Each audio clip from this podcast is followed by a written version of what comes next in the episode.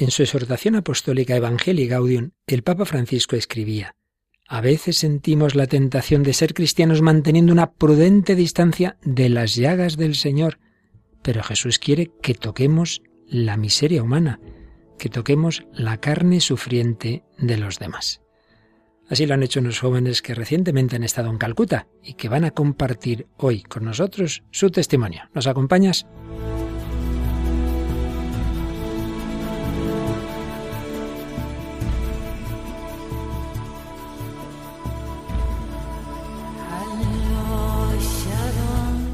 El hombre de hoy y Dios, con el padre Luis Fernando de Prada.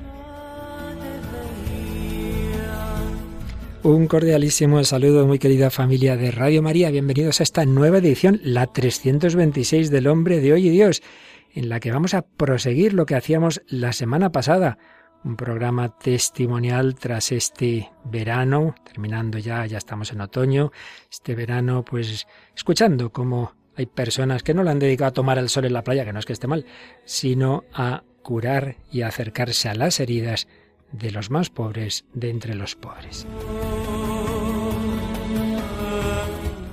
Acompaña, como casi siempre, Paloma Niño. Paloma, cumplimos la promesa de la semana pasada, ¿eh? Hombre, claro. Sí, la ¿Han cumplido también los que nos visitan? Claro, la semana pasada hablábamos de Guinea y ahora nos vamos un poquito más lejos, ¿verdad? Nos vamos hasta Calcuta y yo creo que va a ser un programa muy bonito y que también a los oyentes les va a gustar. Bueno, en Calcuta estuviste tú en, relación con este grupo, pero en fin, hoy te dejaremos ahí más bien en la sala de mandos, aunque algo espero que nos cuentes, pero ¿a quién, a quién tenemos hoy de invitados? Bueno, pues a un grupo, eh, tenemos casi todos los más jóvenes ¿no? de este grupo, que ha visitado Calcuta este año para hacer un voluntariado, encabezados por Pedro Jara, que bueno, también está con nosotros y que organiza normalmente estas salidas. De hecho, yo fui con él también en el año 2017 y nos visitan algunos de ellos. Tenemos algunos que van a estar aquí a mi lado calladitos y otros que están todas chicas, las que nos van a contar su experiencia. Y bueno, es una representación de este grupo porque era mucho más grande. Pues luego los presentamos para que podáis disfrutar de ese testimonio, que nos traigan algo. Algo es tan difícil compartir una vivencia tan intensa, pero seguro que nos ayudará a todos mucho en este contexto de este programa que recordáis, estamos siguiendo ese hilo tan bello de ese lema del año jubilar del centenario de la consagración de España al corazón de Cristo. Sus heridas nos han curado. De ello hablaremos.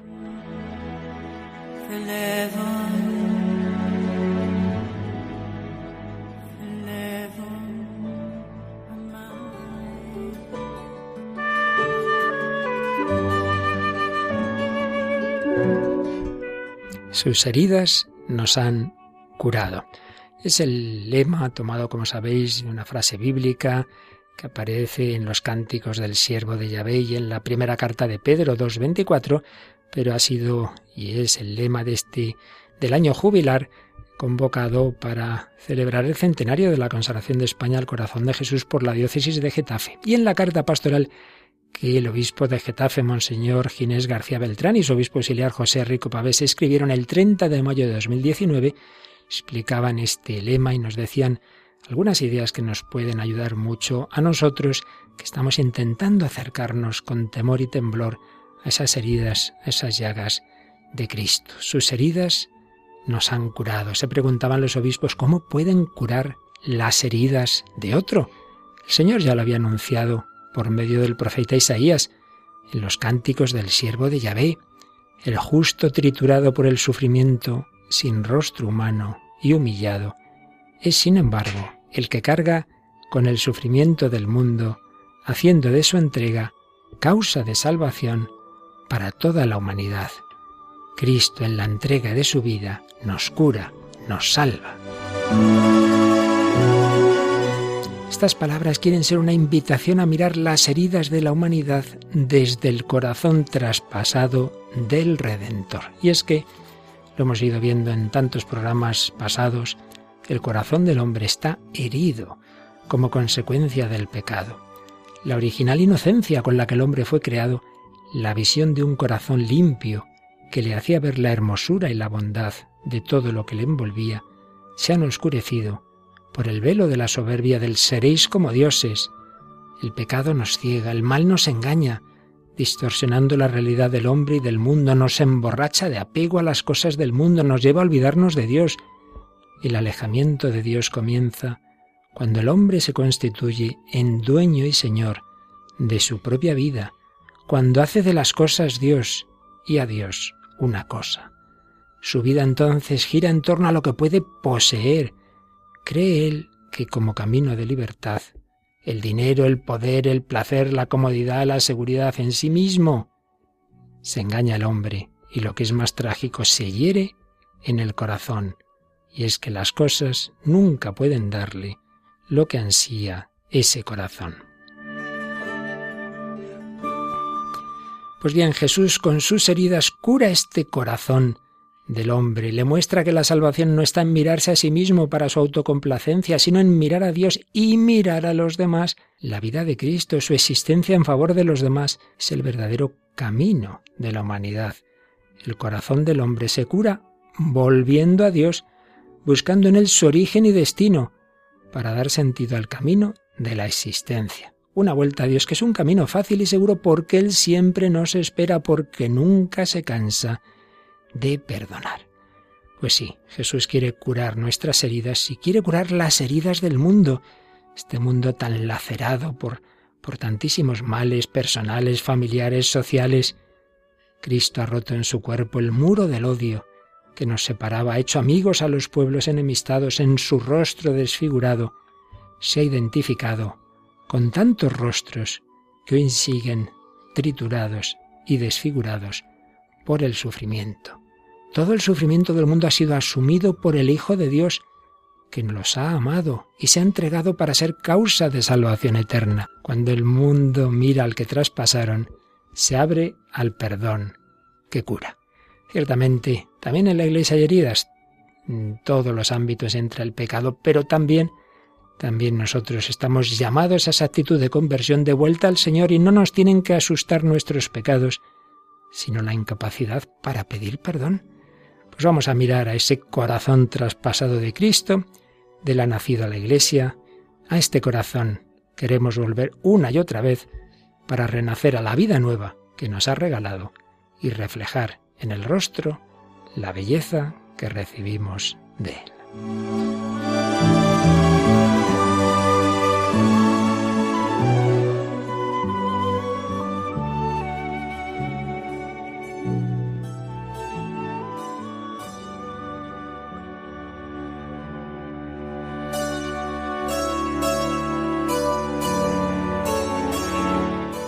Pues aquí estamos en Radio María, en El Hombre de Hoy y Dios, hoy con un programa especial, un programa testimonial en la que ese lema que estamos comentando desde hace ya muchos meses, sus heridas nos han curado, pues vamos a ver cómo lo han vivido en el verano 2019 un grupo de voluntarios que han estado en uno de los lugares más duros del mundo, en Calcuta con un diácono permanente, padre de familia, profesor Pedro Jara, al que las misioneras de la caridad suelen encomendar organizar grupos de voluntarios que van allí a Calcuta, pues ha estado un numeroso grupo de, de jóvenes de primera y segunda juventud, por así decir, entre ellos nuestra Paloma niña, Paloma niño que tenemos aquí, ahora me sale niña, Paloma.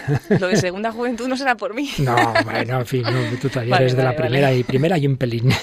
Vale, vale. Bueno, Palomita, pues un, un grupo al que te uniste con algunos amigos, ¿verdad? Y que hoy pues tiene aquí unos representantes, empezando por quien organiza este grupo, que es, como hemos dicho, Pedro Jara, bienvenido a Radio María. Pedro, que ya se está en otras ocasiones. Encantado de estar aquí en esta casa, que es la de todos. Bueno, Pedro, pues antes de presentarnos este grupo y lo que habéis hecho en verano, te pediría que, bueno, como conocedor del carisma de la Madre Teresa y de las misioneras de la caridad, nos dijeras una palabra, ¿no? Aunque muchos nuestros oyentes conocen, por supuesto, ya a la Madre Teresa, su carisma, y en la relación con lo que estamos hablando, ¿no? Las heridas de, de la humanidad a las que ya se sintió llamada acercarse. Sí, pues la verdad es que eh, el carisma de, Santa Teresa de Calcuta pues es muy, muy profundo, ¿no? Y yo creo que lo hemos ido descubriendo con el paso del tiempo. Quizás si yo pregunto a cualquier persona en la calle o ligada a la iglesia, de alguna forma, eh, pues eh, cuál es el carisma de la Madre Teresa o cuál es el carisma de las misioneras de la caridad, pues me diría cosas parecidas a, bueno, pues cuidan de los pobres, o son capaces de ver eh, a Cristo en los pobres, o hacen carne el Evangelio de San Mateo, ¿no? 25, a mí me lo hicisteis, ¿no? Con todo lo que hacen con, con los pobres. Sin embargo, eh, si tuviéramos que decir eh, de qué sería Santa, Santa Teresa de Calcuta, eh, pues saldrían otra vez estos términos, pues la santa de los pobres, la santa de la pobreza, la santa de Cristo en los pobres. Y así es como la hemos conocido durante muchísimos años. De todas formas, eh, ha sido una gracia impresionante para la Iglesia todo lo que ha supuesto el proceso de canonización de Santa Teresa de Calcuta, porque a partir de ese momento y cuando salieron a la luz, pues todos los escritos espirituales de ella, aunque ella dijo que nunca salieran a la luz y que fueran destruidos, hemos podido conocer eh, más en profundidad eh, quién era Santa Teresa de Calcuta y cuál es la profundidad de su carisma. Si bien todo lo anterior es cierto, ¿no? Eh, a partir del grito de Jesús en la cruz, tengo sed, y esa llamada a saciar la sed de Jesús en los pobres, ha movido pues a Madre Teresa y a, y a, todas las misioneras de la caridad.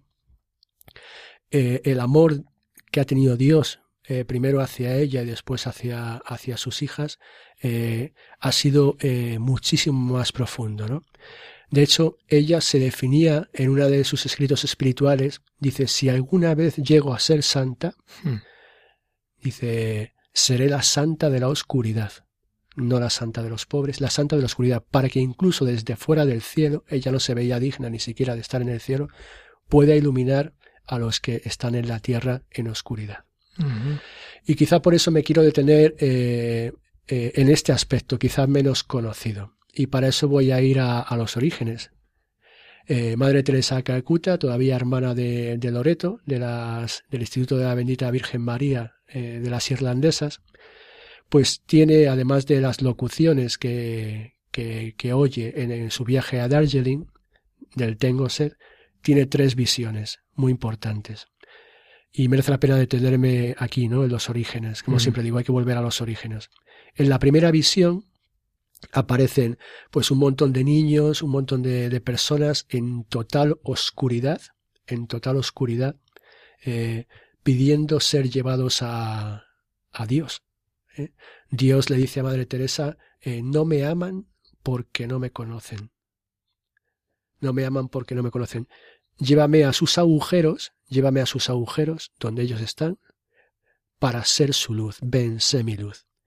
En la segunda, en la segunda visión eh, ya es María, incluso la, que intercede, la que intercede ante, ante para pedir también a Madre Teresa eh, que responda a la llamada del Señor eh, de ser el camino, de ser la luz, a través de la cual llegue a través de ella la luz de Dios a estas personas. Y le insiste, ¿me lo vas a negar? ¿Me lo vas a negar? Era una decisión muy difícil, era dejar su, su vocación religiosa, incluso ser exclaustrada, ¿eh? para dedicarse, para seguir al Señor a lo desconocido. Y en una tercera visión aparece eh, Cristo en la cruz, en medio de todos estos pobres en oscuridad, Cristo en la cruz, y Madre Teresa sosteniendo eh, uno de los brazos de Madre Teresa con otra mano en los hombros, y pidiéndole nuevo insistentemente eh, no me aman porque no me conocen. Mira cómo están en las calles, mira cómo están en los suburbios, mira cómo están en los slums, mira cómo están pecando, pecando porque no me conocen, muriendo porque no me conocen. Ven, sé mi luz. Y esta, esta es la profundidad del carisma de, de Madre Teresa, que ha sido llamada por Dios para ser un instrumento en manos de Dios para iluminar la oscuridad del mundo. Que no se refiere solo a la oscuridad de esos slams, de esas chabolas, como hemos visto en Calcuta, ¿no? En estos slams, eh, donde en un metro cuadrado tiene que vivir una familia de, diez personas, ¿eh? sino a las oscuridades del alma humana. ¿eh? como decimos en el Benedictus, ¿no? para iluminar a los que viven en tinieblas y en sombra de muerte, para guiar nuestros pasos por el camino de la paz todos nosotros, eh, no solo los pobres, sino los que hemos ido a Calcuta y todas las personas, ¿no? yo el primero, ¿eh? Eh, tenemos huecos en nuestro corazón, huecos en nuestra alma que escondemos, lugares de oscuridad que ni siquiera nos atrevemos a nombrar a nosotros mismos, y lugares que el Señor está deseando iluminar y curar y sanar. Y este es el carisma de las, de las misioneras de la caridad. Como Madre Teresa decía, ganar almas para Cristo. ¿eh? Es verdad que, que, dar la vida, dar la vida a Cristo, ¿no? Que está llagado, que está sufriendo, ¿eh? que completa lo que, lo que es su pasión en estos hermanos que mueren ¿eh?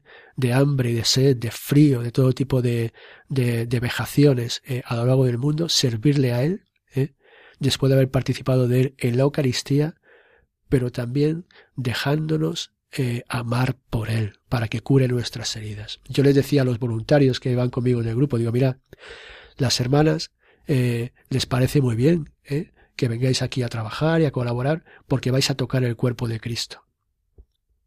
Pero no es tanto por lo que podáis hacer de ayuda a estas personas, que también las hermanas están rezando constantemente para que vosotros, para que vosotros, a través de esta actuación, ¿eh? sintáis también como el Señor os cura a vosotros y ilumina vuestras heridas, porque lo que quiere es ganar también vuestras almas para Cristo. ¿eh? El Señor tiene sed de vosotros, sed de todos nosotros, lo ha dicho en la cruz.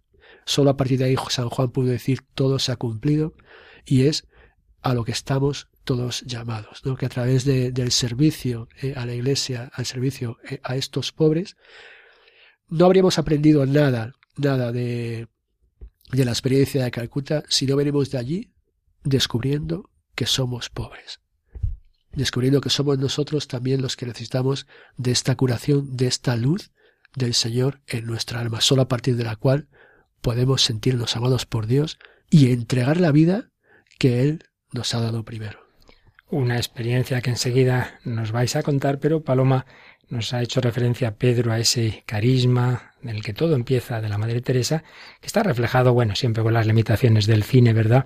Pero está reflejado en una película de la que podemos escuchar un corte. ¿Qué película es? Es la película que se llama así, ¿no? Madre Teresa, es de 2003 y fue dirigida por Fabrizio Costa, una película italiana cuenta la historia de Madre Teresa muy reducida, ¿no? También se deja algunas cosas sin contar, pero bueno, por ejemplo, aquí en este corte que vamos a escuchar, habla un poco de esa misión concreta de Madre Teresa y cómo nacen las misioneras de la caridad. Pues lo, lo escuchamos. Me pasó. Me pasa. Que hablo con Jesús. Que oigo su voz. Él es quien desea una nueva congregación. Jamás podría hacer lo que estoy haciendo si él no me lo hubiera dicho. Sé que estoy tocando el cuerpo vivo de Cristo en los cuerpos rotos de los hambrientos y de los que sufren. Mi labor no tiene mérito. Lo único que he hecho ha sido su voluntad. Él dijo, ¿cuántas veces hicisteis eso? A uno de estos, mis hermanos menores. A mí me lo hicisteis. A mí me lo hicisteis. La elegida de Dios. No. Menos. Menos que eso. Solo soy... Soy un lápiz en las manos de Dios. Pero es Él quien escribe. Un lápiz en las manos de Dios. Aquí seguimos en Radio María, en el Hombre de Dios, hablando de la Madre Teresa y de cómo ese carisma, pues siguen compartiéndolo, no solo las religiosas, religiosos, sacerdotes inspirados por ella, sino también muchos laicos que, viven ese espíritu y que hacen voluntariados en tantos lugares, pero también allí en Calcuta. Y tenemos un grupo que ha organizado Pedro Jara, quien nos acompaña. Pedro, antes de presentar a algunos de estos jóvenes que te han acompañado, ¿cómo fue tu primer contacto? ¿Por qué empezaste tú esta colaboración con las misioneras de la caridad?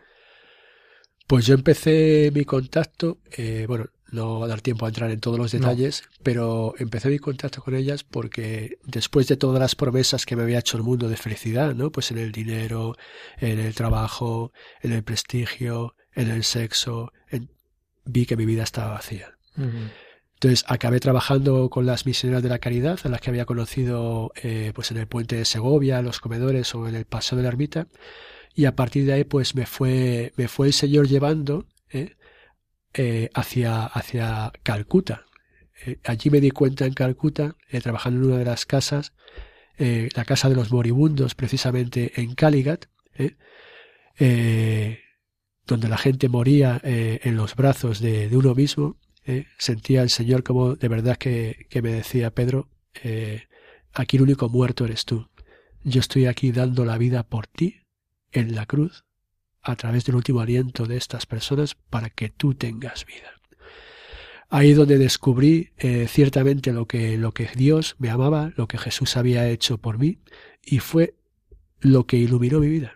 O sea, yo puedo decir que el carisma eh, para el que fue llamado, la vocación para que fue llamada Santa Teresa de Calcuta, es cierto y es verdadero, porque mi vida fue iluminada desde esa oscuridad en la que me encontraba, aun teniendo de todo, a partir de, del contacto con, el, con Cristo crucificado que había dado su vida por mí.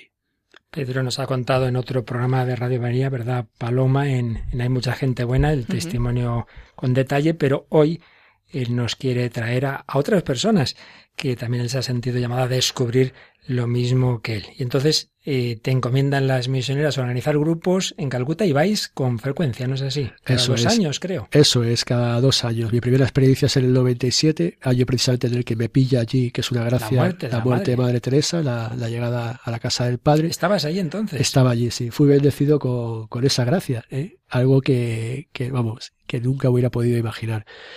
Y seguí yendo varias veces, pero luego me di cuenta de que habría personas hablando con la gente que irían si tuvieran el medio de ir, si se lo pusieran más fácil, eh, etcétera. Entonces surge la idea de organizar ciertos grupos que son peregrinaciones, porque no olvidemos que el fin último es el encuentro con el Señor, ¿eh? no, está, no es un voluntariado como tal, sino una peregrinación. Y desde entonces, pues no sé cuántas van ya, pero más o menos cada dos años, algunas veces cada tres, pues es abrir la veda de la peregrinación y formarse unos grupos maravillosos de gente, de personas que están deseando encontrarse con el Señor, a veces algunas más despistadas que otras, ¿eh? pero que encuentran en el servicio a los más pobres en Calcuta, pues esta, esta luz que están buscando. Bueno, pues de ese grupo de este último verano, en el cual también ha estado nuestra Paloma, traes hoy a tres jóvenes, jóvenes en este caso, porque eh, son tres chicas que, bueno, nos puedes ir presentando y que nos vayan contando un poquito su experiencia de este verano. Bien, pues empezamos, si queréis, por, por Regina. Hola. Ver, Regina, ¿te Regina. llamas? Sí, me llamo Regina Núñez. ¿Y qué estudias? Estudio enfermería. ¿Tienes...? 18 años. Bueno, ¿y es tu primer- la primera vez que vas a Calcuta? Sí, la primera. Bueno, pues ala, cuéntanos un poquito. Primero, si quieres, en- en, digamos, externamente, qué has hecho, qué habéis hecho y luego ya cómo lo has vivido, ¿no? Vale. Bueno, eh, no voy a entrar en detalle, pero ya sabéis que hay eh, muchas casas diferentes donde se puede hacer este tipo de voluntariado. Y a mí en concreto, eh, no sé si de forma providencial o no, me tocó eh, Sisubaban. Sisubaban es el nombre que seguramente Pedro sabe el significado, ¿verdad? Hogar del niño abandonado, sí. Sí, que eh, había niños muy pequeños con diferentes problemas de autismo, eh, parálisis, etcétera. Pero a mí en concreto me encomendaron la- el trabajo de dispensario junto a otras dos compañeras, también estudiantes de enfermería. Y, y bueno, pues ahí estuvimos los 20 días eh, trabajando. A mí al principio, pues bueno, no, no me pareció la actividad más atractiva. Pero al final me di cuenta de que tuve una gran suerte y lo que me llevo de este trabajo sobre todo ha sido una relación, que bueno, tampoco es una relación muy cercana, pero el poco tiempo que pudimos compartir eh, lo aprovechamos hasta el final con una hermana, una sister que se llamaba María Rúa. Ya ella era conocida ahí, porque es la única española que hay, pero, pero gracias a estar trabajando, porque ella, ella es médico y entonces eh, trabaja ahí como en el dispensario como nosotras, nosotras le ayudábamos a dar las medicinas y pero en tiempos libres o cuando terminábamos y eso se acercaba a nosotras y con una alegría, vamos, desbordante, eh, nos contaba, nos contó todo, todo su testimonio y sobre todo a mí me gustó muchísimo porque estuvo conmigo en, en un momento bastante mm, importante de mi, de mi viaje en Calcuta. Así que nada, y me dio un apoyo tremendo, unos consejos que solo ella podía darme y con una sonrisa buenísima. Así que nada, eso es lo que me llevo sobre todo de mi voluntariado así como tal, ¿no? En el día a día. Bueno, y, y, me sorprendía lo que decías al principio de que vamos a un sitio muy duro. Sí, es muy duro, tienes, razón. pero yo, claro, ahí yo pensaba, o sea, mi pregunta diaria era, claro, los, los que lo viven son, son ellos. Nosotros al acabar la tarde íbamos a un hotel y, y, lo, y estupendo y, una, vamos, de pobreza nada comparado con lo que había al salir por la puerta. Y al fin y al cabo eh, ha sido duro, es duro para la gente que está ahí. Yo me fui y, y para mí al revés fue enriquecedor. En ningún momento fue, no sé, al revés me, me aportó. Entonces, no, no puedo decir que fue algo duro, fue, vamos, una gracia tremenda. Y, bueno, lo hablábamos de, de con qué heridas íbamos, con qué mm, oscuridad. Bueno, yo creo que, eh, vamos, y hablándolo entre el grupo de compañeros que íbamos y tal, siempre de tal, ¿cómo puede ser que estas hermanas vivan con tanta pobreza? Porque a María Rúa siempre la preguntamos, pero, pero de verdad, ¿cómo vivís esa, esa pobreza? ¿Qué, que en el día a día qué tenéis? dices que no tengo nada, pero es que no quiero nada, no necesito nada. Nos contaba eh, con detalles que, que no tenían apego absolutamente a nada, era solo apego y amor a, a Dios, para ellas no hay nada. Y vamos, es algo que yo, es una pregunta que aquí a diario con, nada, con las hermanas de, de, de Madrid o de otras congregaciones siempre me hacían, en, qué momento eh, esa pobreza te, te atrae. Y, y creo que ahí, vamos, ni de lejos viviendo la pobreza que viven ellas, lo entendí un poco más. Entonces, vamos, eso a mí me ha llenado muchísimo porque entender algo de, de esa dimensión me, ha hecho abrir nuevas puertas, nuevas preguntas, nuevas nuevos retos. Y, eso, vamos, porque de pobreza material infinita para asemejarse al pobre, que es de quien, a quien están dedicadas enteramente, pero, pero vamos, que es que están más llenas que yo por todas partes. O sea, eso me, a mí me, es lo que más me ha llenado, yo creo. Y nada, y eso que hace poco leí un, no me acuerdo exactamente dónde, pero leía algo sobre que lo único que te hace lo que te va a hacer estar feliz es estar disponible, estar con las manos vacías para poder llenarlas de lo que la gente te pida y lo que puedes hacer. Y es que para estar disponible tienes que estar pobre. O sea, no sé, es como que hice una relación tremenda entre lo que el trabajo que ellas hacían y cómo lo vivían, porque lo vivían desde, desde esa pobreza. Y, y bueno, así por último, nada, mi parte favorita del día era al final, cuando ya las, a las seis o así y hacíamos la adoración. Tenías, podías irte a la adoración, que era la parte de arriba de la casa madre, que era precioso, con todas las hermanas que acudían y la música y todo, pero a mí normalmente me gusta eh, permanecer en la sala de la tumba, que es donde está enterrada Madre Teresa, y suele estar un poco más vacía. Y nada, y me quedaba ahí escribiendo o simplemente mirando, meditando y vamos, magnífica esa experiencia, esa oportunidad. Bueno, pues haciendo aparentemente pequeñas cosas, pero con un gran amor, que es justamente lo que dice la canción de Daniel Rose que ahora vamos a escuchar, Small Things with Great Love, es lo que hizo la Madre lo que habéis hecho vosotras, cosas aparentemente pequeñas, pero que con mucho amor, sin ninguna duda, han tocado esas heridas de tantas personas.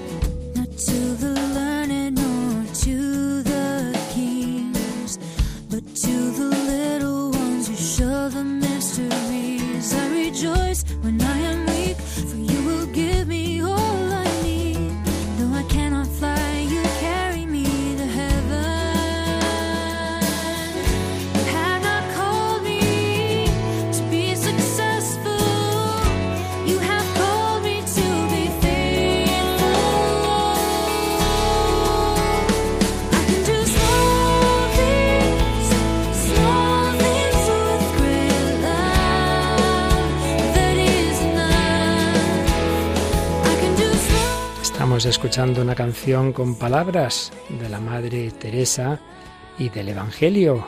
No a los sabios, no a los ricos, a los pequeños tú muestras los misterios. Jesús lo dijo, yo me alegro. Y la Madre Teresa se alegraba sentirse débil. Tú me das lo que yo necesito. Yo no puedo volar, pero tú me puedes llevar al cielo. Tú no me has llamado a tener éxito, me has llamado a ser fiel. Repite esta canción una y otra vez y repetía la Madre Teresa, tú no me has llamado a tener éxito, sino a serte fiel. Yo puedo hacer pequeñas cosas, pequeñas cosas con gran amor. Esto es suficiente. Yo puedo hacer pequeñas cosas con gran amor y hacer de mi vida algo maravilloso para Dios.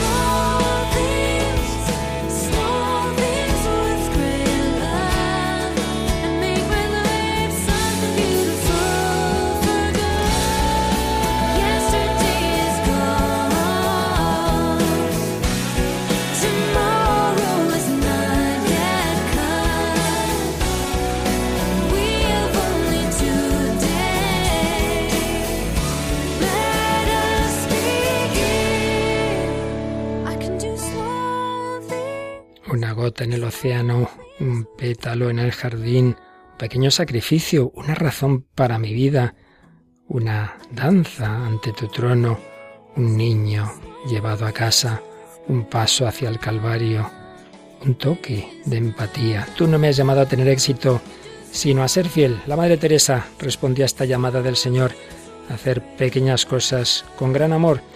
Y esta llamada en su nivel laico ha tenido Pedro Jara, que la transmite también a estos jóvenes que le han acompañado. Acabamos de escuchar a Regina Núñez, estudiante de enfermería, pero tenemos también aquí con nosotros a Cristina Abella, que además creo que vas con tu familia. Cuéntanos un poquito, Cristina. Sí, pues yo soy Cristina Abella y tengo 19 años y estudio de bilingüe y marketing. La verdad es que somos una familia que dedicamos nuestras vacaciones para hacer voluntariado con las misioneras.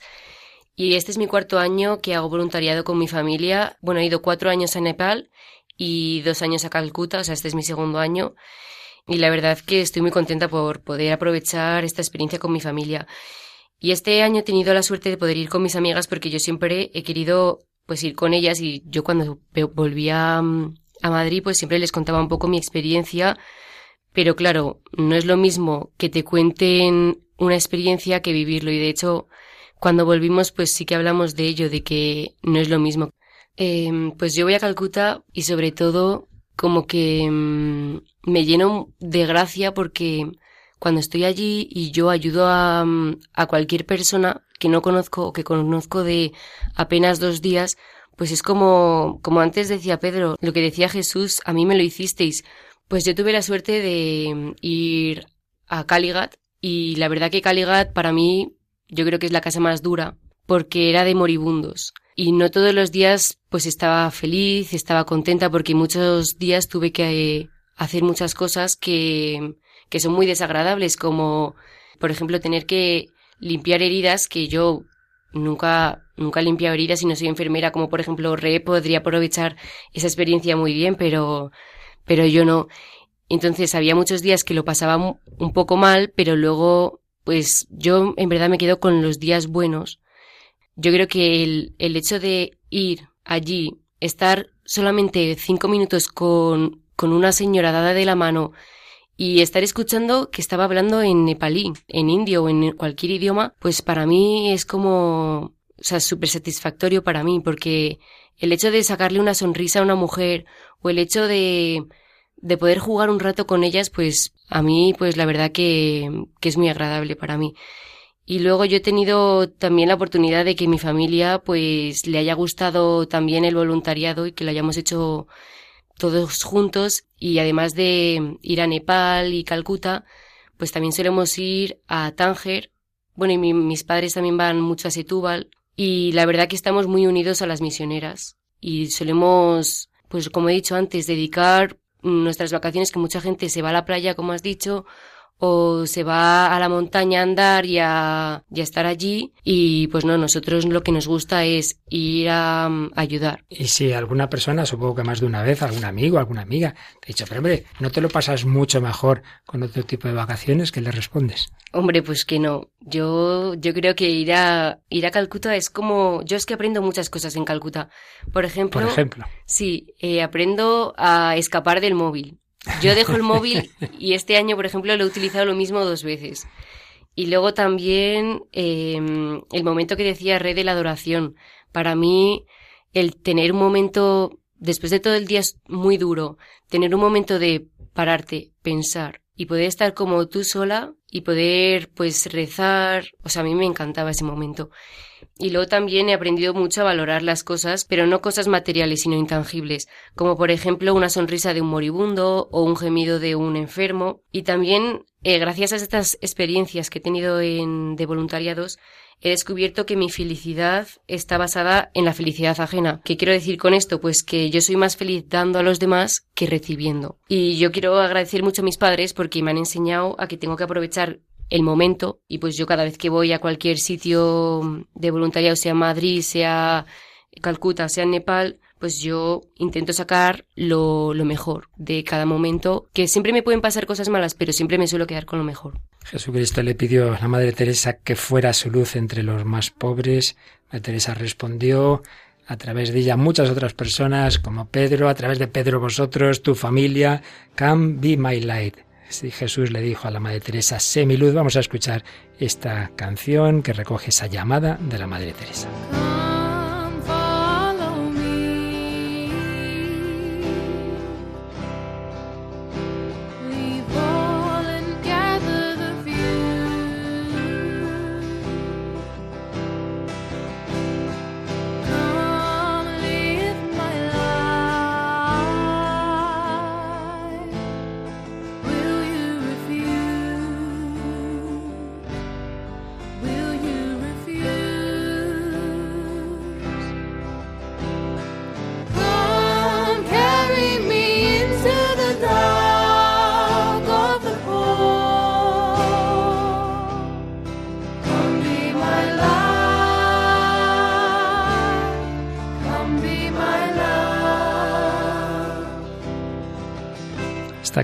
Recoge esa llamada en que Jesús le decía a la Madre Teresa, sígueme, deja todo, vive mi vida. ¿Lo vas a rechazar? ¿Me vas a rechazar esta llamada? Madre Teresa se sentía en una tremenda lucha. ¿Vas a rechazar? Llévame, llévame en las oscuridades de los pobres. Sé mi luz, sé mi amor. Llévame a los hogares más oscuros sé mi luz. Señor, si yo no valgo, si esto me supera, si tengo miedo, ¿de verdad que me has elegido a mí? ¿A mí? Señor, necesito tu espíritu, soy pobre, dame tu luz, soy pequeña. Señor, ayúdame a confiar en ti, tengo miedo. Señor, dame la luz, enséñame tu deseo. Y Jesús le decía, no tengas miedo, mi pequeña, no tengas miedo. Yo estoy contigo. Tú serás el fuego de mi amor. Sí, mi fuego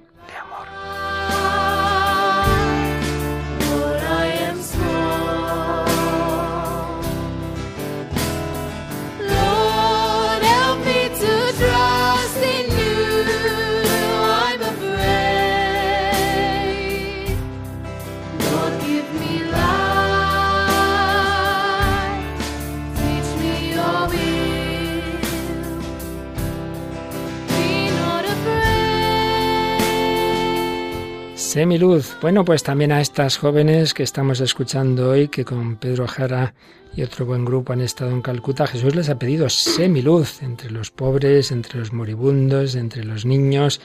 Hemos escuchado a Regina Núñez, a Cristina Abella, pero tenemos también con nosotros a Arancha Tejada. Hola Arancha, bienvenida a Radio María. Hola, bueno, mi nombre es Arancha Tejada.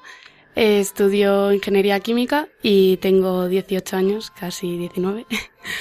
Y bueno, hoy vengo a contar un poco... ¿Qué habéis hecho? Cuéntanos, cuéntanos un poquito una jornada. Sí, voy a contar un poco el día a día de, del voluntario en Calcuta.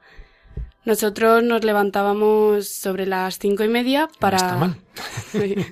Aunque allí los horarios están un poco cambiados y el jet lag no se notaba tanto. Pero bueno, eh, la misa empezaba a las seis y esa misa la verdad es que era muy bonita porque acudían las hermanas y compartir una misa con las hermanas, la verdad es que era una, una bendición preciosa, aunque, bueno, era en inglés y a veces no te enterabas de mucho, pero la verdad es que era muy bonito y como cantaban y todo era muy bonito. Eh, luego las, eh, las hermanas nos ofrecían un desayuno en la, en la casa madre y era precioso también porque compartías un rato con los voluntarios, eh, bueno, el desayuno consistía en, en un trozo de pan, eh, un plátano y un, y un té. Pero era un rato precioso del día, pues eso, hablabas con otros voluntarios, conocías a gente de otros países, y aunque la mayoría éramos españoles, eh, conocer gente de otros, de otros sitios, pues es muy bonito, también una experiencia muy enriquecedora. Tras el desayuno, hacíamos unos rezos de, de entrega para, para el voluntariado del día y la, una de las hermanas hacía una serie de avisos de lo que iba a suceder esa semana o, el propio día.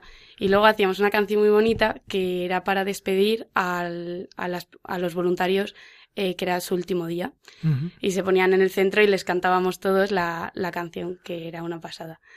Luego, eh, cada uno nos íbamos a nuestras casas, nos repartían un, un, cartel para la persona que nos guiase a cada casa para los nuevos voluntarios.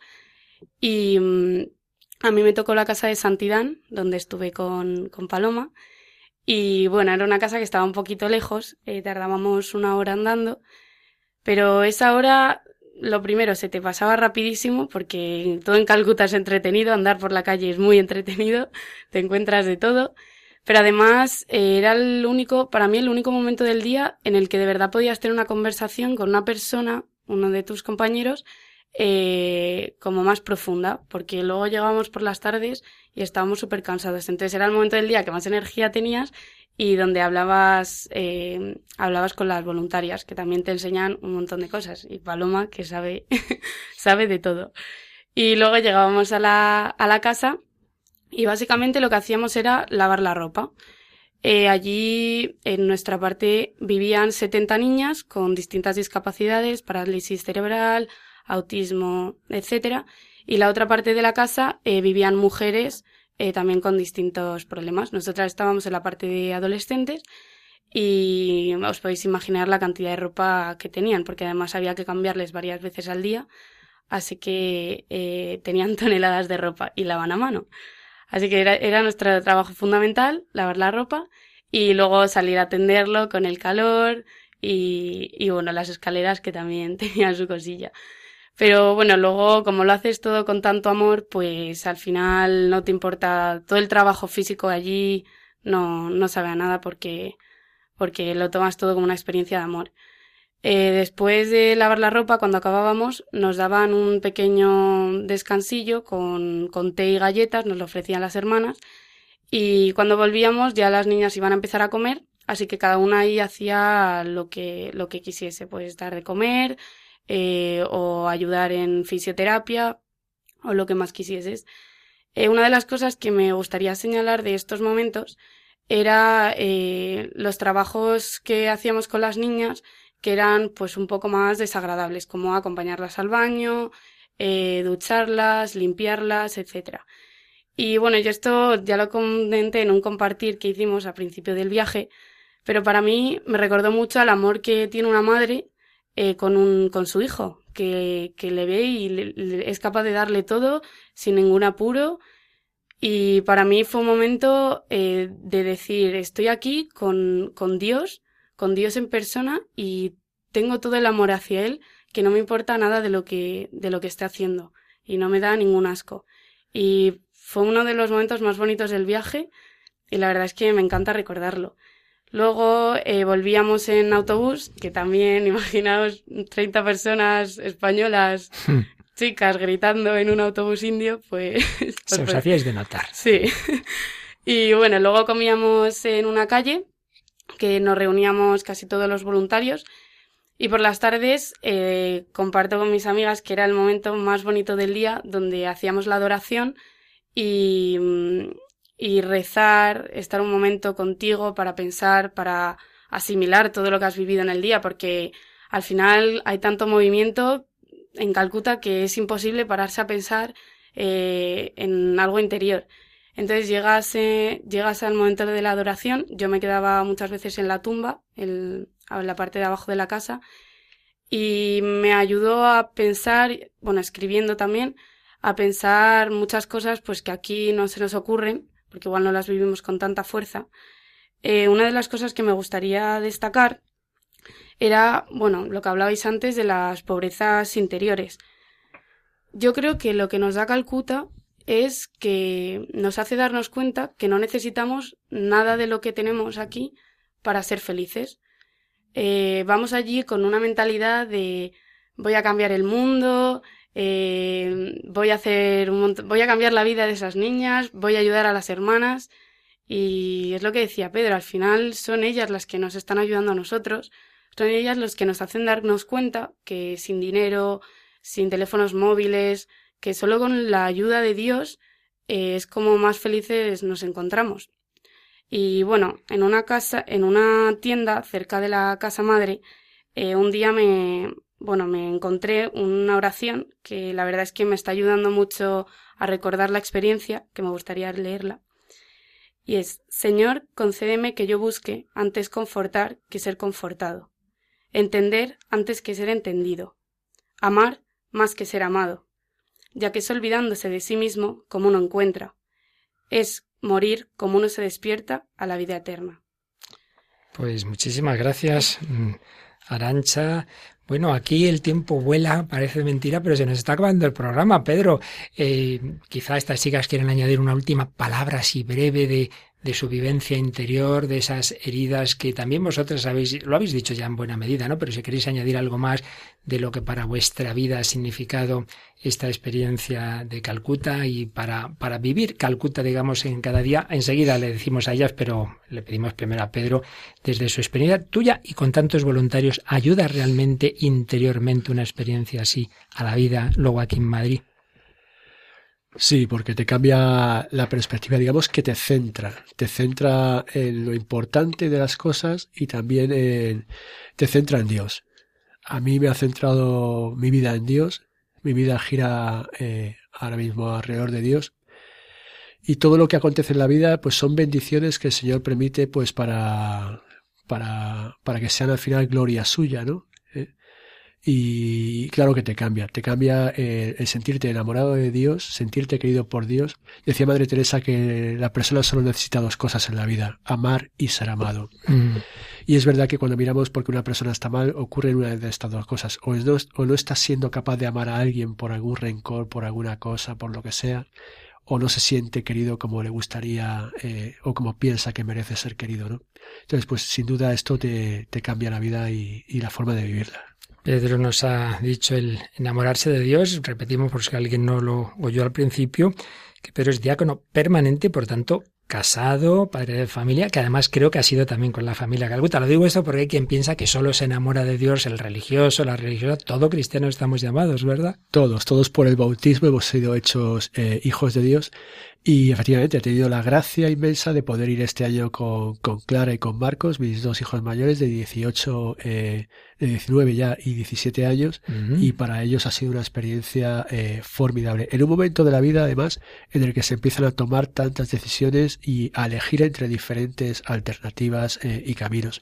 Pido al Señor que les bendiga enormemente eh, toda su vida y que lo lleven como un sello, porque es verdad que cuando uno va a Calcuta o tiene una experiencia de este tipo, no lo entiende todo al principio. Mm. Hay cosas que se empiezan a colocar con el tiempo eh, y hay cosas que salen a la luz, digamos, con, con un poquito más de tiempo. Y espero que el Señor vaya colocando en cada una de las personas que ha venido toda su vida, que se reconcilien con toda su historia pasada, especialmente la de las heridas, especialmente la de aquellas cosas que ellos quitarían porque piensan que no estuvo Dios en esos momentos y que una vez reconciliados puedan entregar su vida completamente al Señor.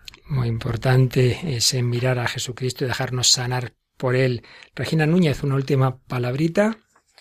Bueno, más que palabra, una pequeña reflexión.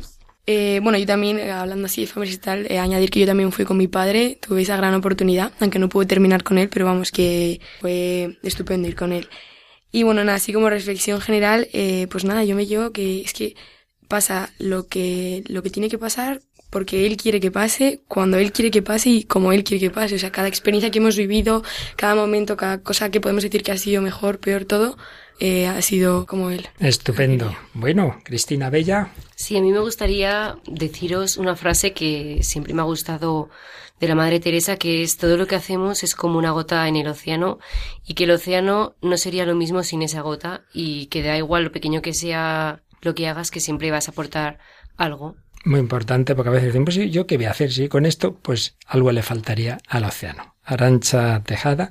Bueno, yo finalmente eh, me gustaría encomendaros para que busquéis en vuestro día a día eh, un ratito de reflexión que en este mundo nos lleven mil mensajes al día y un ratito de reflexión para que podamos asimilar lo que vivimos y claramente con Dios. Y todo esto, como nos decía Pedro al principio, no pensemos que hay que tener todo clarísimo. Muchas veces el Señor nos habla en las oscuridades y precisamente oímos otro corte de esa película sobre la Madre Teresa que nos habla de la oscuridad y también aparece al final esa oración que Arancha se encontró por Calcuta, que es la oración que se atribuye, no es, no es propiamente de San Francisco Asís, que aunque todo el mundo lo repita, pero bueno, se le atribuye a él y que desde luego las misioneras de la caridad rezan todos los días y que recoge preciosamente su espíritu. Con ello terminamos. No olvidéis nunca la alegría en vuestros corazones y en vuestros ojos. Un verdadero cristiano lleva alegría a donde quiera que vaya. Cuando hablo a la gente del amor de Dios y de su presencia entre los pobres, mis palabras les dan valor y yo sonrío. Pero en lo más profundo de mi corazón no puedo sonreír. Solo hay oscuridad. En sus palabras siento el sufrimiento de Cristo. Una vez nos dijo que todo el mundo tiene una noche oscura que atravesar. Pero en sus actos veo su amor. Es como una ola que se ha abalanzado sobre mí.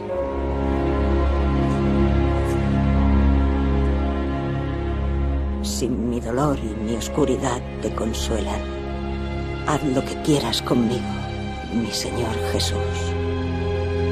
Si mi alejamiento de ti pone a otros en tu camino, y si su amor te alegra, entonces Jesús mío, sufriré de buen grado lo que estoy sufriendo. Tu voluntad es lo único que quiero. Ahora sé que nunca me has abandonado. Que donde haya desesperación pueda llevar esperanza. Que donde haya tristeza pueda llevar alegría. Señor, haz que de consuelo antes que recibir consuelo. Señor, haz que de consuelo antes que recibir consuelo comprender antes que ser comprendidos.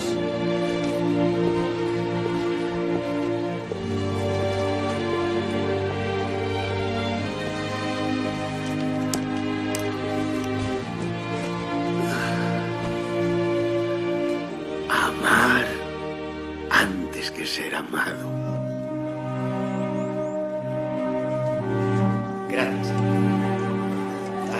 Esta por usted.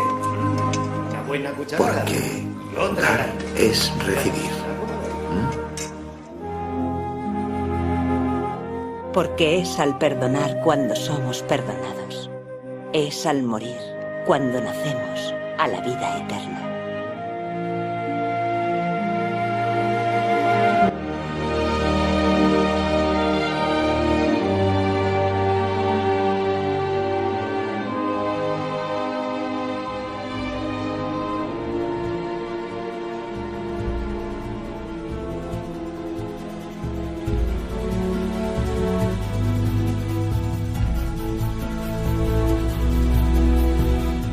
Bueno, pues como siempre nos ocurre, Paloma, se nos ha quedado cortísimo este programa, nos haría falta cinco más, pero no te vas a escapar. Una palabrita que ha significado para ti este, este, este, este, este, verano en Calcuta. Pues una gracia muy grande, un regalo, yo creo que todos los que hemos ido lo sabemos, algo muy difícil de explicar, yo creo que han contado estas chicas, también Pedro, muy bien la experiencia, pero hay muchas cosas que no podemos decir. Y bueno, simplemente terminar casi con lo que ha dicho Pedro, ¿no? Muchas veces las heridas o nuestros problemas y tal es porque no amamos o no nos dejamos amar, ¿no? No nos dejamos amar por Dios. Pero lo bueno es que esto tiene solución, si es que nos está pasando, porque Dios nos ama y eso lo sabemos. Entonces, si Dios nos ama, somos también capaces de amar. Entonces, que cualquier problema que esté pasando, cualquiera que nos escuche, que cualquiera que esté en estas oscuridades, que decía Madre Teresa, que muchas veces sus hermanas en otros países, no en Calcuta, tenían unas pobrezas mucho peores que las que ella vivía allí, en cuanto a soledad de las personas, materialismo, incluso la riqueza muchas veces puede ser más pobre que la, que la pobreza, ¿no? Pues que hay solución, que Dios nos ama y podemos amarle. Y quien quiera conocer un poquito más la obra de la Madre Teresa, creo que estos días tenemos una exposición, ¿no? Sí, como estamos, eh, vamos a tener este fin de semana el Congreso de Evangelización en el Cerro de los Ángeles, en Getafe, pues una de, las, de los puntos centrales va a ser esta exposición de Madre Teresa, abierta para todos para poderla visitar.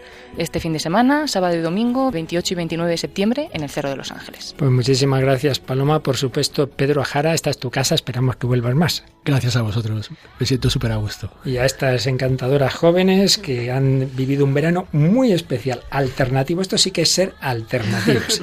Regina Núñez, Cristina Bella, Arancha Tejada, muchísimas gracias. Y a todos vosotros, queridos oyentes, a vivir así, con ese amor de Cristo, con la adoración, donde recibimos el amor para dárselo a los más pobres de los pobres que quizás estén en tu propia casa, entre tus vecinos. No hace falta que te vayas muy lejos. Tienes a alguien a quien amar hoy. Que Dios os bendiga. Hasta el próximo programa, si Él quiere. Así concluye El hombre de hoy y Dios, un programa dirigido en Radio María por el Padre Luis Fernando de Prada.